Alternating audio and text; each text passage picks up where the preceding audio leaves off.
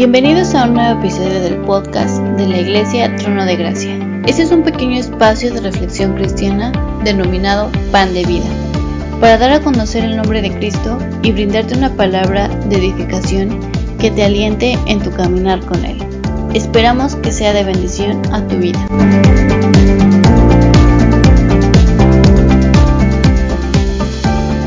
Vuestro atavío no sea el externo de peinados ostentosos, de adornos de oro o de vestidos lujosos, sino el interno, el del corazón, en el incorruptible ornato de un espíritu afable y apacible que es de grande estima delante de Dios.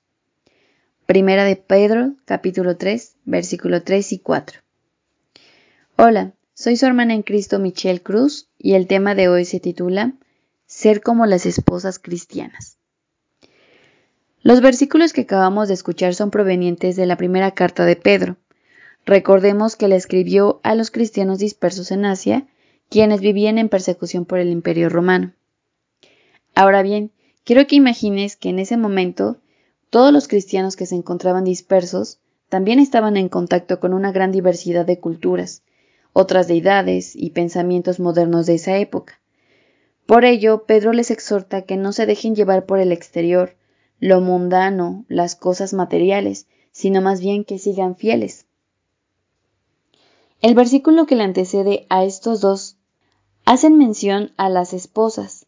Les dice, estad sujetas a vuestros maridos, para que también los que no creen en la palabra sean ganados sin palabra por la conducta de sus esposas, considerando vuestra conducta casta y respetuosa. Por ello les dice que no se obsesionen por los peinados y vestimentas como escuchamos al inicio. Ahora bien, ¿eso significa que está mal? ¿Querer vestirse o arreglarse? Claro que no. Lo que quiere decir es que no deben dar tanta importancia a estas cosas, sino que estén llenas de paciencia y humildad hacia sus esposos, en este caso. Que no haya hacha y espada que evite que tengan este espíritu, porque dice la palabra que esto le es de gran valor a Dios. Ahora bien, estas esposas al reconocer a Cristo como su único camino para su salvación, les es habitual hacer con júbilo y corazón incorruptible este mandato. Pero ahora dime, ¿cuán difícil es ser paciente y humilde cuando te piden un favor? A veces estamos dispuestos, pero otras veces no.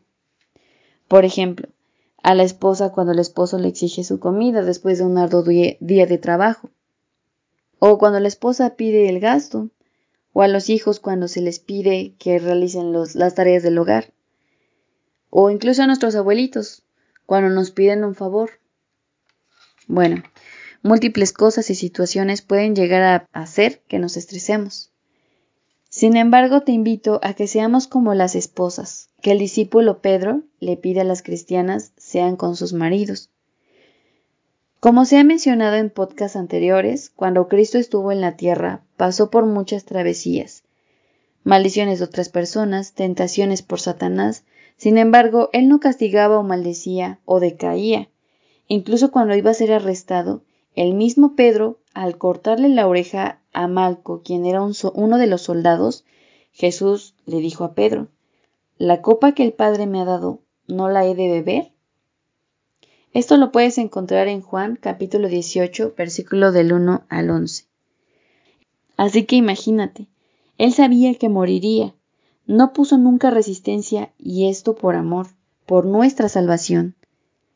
Ahora, ¿cómo no querer actuar con un corazón incorruptible, afable y apacible, si nuestro mismo Señor Jesucristo nos los mostró en su sacrificio por nosotros? Tal vez te desesperas por no ver a tu amigo, a tu hijo, a un familiar, a todas las personas que creen en la salvación que por amor Cristo realizó por nosotros. Así que seamos como las esposas, para que también así como a ellas con sus maridos, se predique sin palabra por la conducta de los cristianos. Si no has recibido a Cristo, te exhorto que no dejes desapercibido las múltiples maneras en las que el Señor busca de ti Puede que sea por este podcast Pan de Vida, quizá alguien en tu casa, en tu trabajo, tu vecino, son utilizados como instrumento para tu salvación y gloria del Señor. Déjalo entrar. Recíbelo y deja que tus cargas y aflicciones sean puestas en Él. Como dice la palabra, echa sobre el Señor tu carga, y Él te sustentará y no dejará para siempre caído al justo. Está escrito en Salmo 55, 22. Es decir, que si crees en el Señor, Él sostendrá tus luchas de la vida siempre. Y por último, quiero hacerte una pregunta que está escrita en Primera de Corintios capítulo 7 versículo 16. Porque, ¿qué sabes tú, oh mujer, si quizá harás salvo a tu marido? ¿O qué sabes tú, oh marido, si quizá harás salvo a tu mujer? Espero que haya sido de bendición. Hasta luego. La Iglesia Trono de Gracia te agradece inmensamente que estés atento al contenido Pan de Vida.